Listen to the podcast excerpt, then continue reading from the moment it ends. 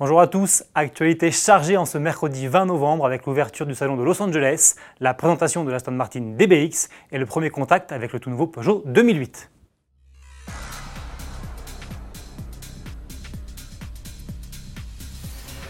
Présenté en juin, le nouveau Peugeot 2008 est déjà disponible à la commande, mais il n'arrivera en concession qu'au mois de janvier. En attendant, notre journaliste essayeur Cyril Biotto a déjà pu l'approcher et même monter à bord d'une version haut de gamme GT. Il nous livre ses premières impressions. À l'intérieur de ce 2008, c'est simple, la planche de bord est rigoureusement identique à celle de la 208.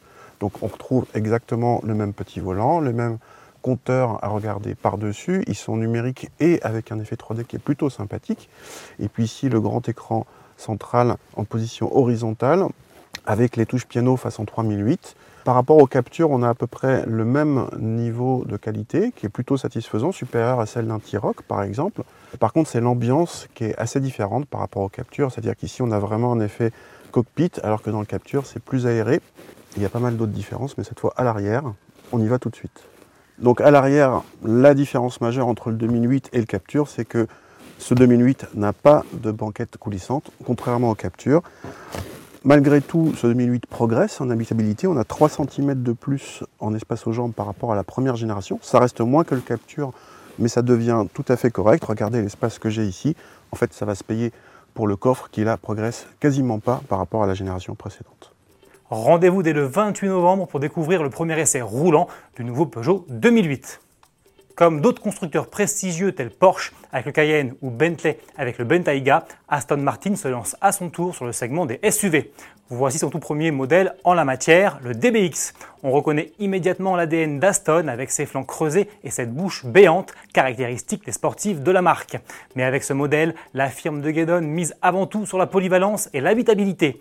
Le constructeur promet ainsi une garde au toit, un espace aux jambes et un volume de coffre de 632 litres, parmi les plus généreux de la catégorie, ainsi que des modes de conduite offrant trois hauteurs de caisse différentes pour pouvoir passer n'importe où ou presque. Quant à la motorisation, il s'agit du V8 4 litres biturbo d'AMG qui développe ici 550 chevaux. Associé à une transmission intégrale, cette mécanique peut envoyer le SUV à 290 km/h. Le prix français de ce DBX devrait se situer aux alentours des 200 000 euros.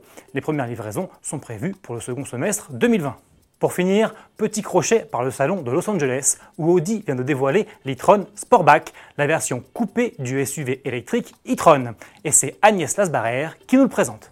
Alors c'est vrai que quand Audi a annoncé qu'ils allaient dévoiler un e-tron Sportback, on pouvait imaginer que c'était un peu comme le Q3 Sportback, c'est-à-dire vraiment un SUV avec juste une ligne de toit différente. Et en fait là, on se rend compte que c'est totalement différent. C'est un peu la surprise parce que vraiment, on a plutôt l'impression qu'il s'agit d'une grosse berline assez bodybuildée, mais on n'a plus cette notion quand même du SUV. Pourtant, c'est exactement la même chose en partant de l'avant, de la calandre, jusqu'ici, ce pied milieu. C'est exactement la même chose que l'e-tron. Et bien sûr, à partir de là, eh bien, on a une ligne de toit bien évidemment très plongeante. Et il faut savoir que les designers de chez Audi ont opté pour la ligne de toit plongeante de la 7 Sportback et ils l'ont adaptée à l'e-tron. Et à l'intérieur, ça donne quoi Agnès? Qui dit coupé dit une garde au toit inférieure.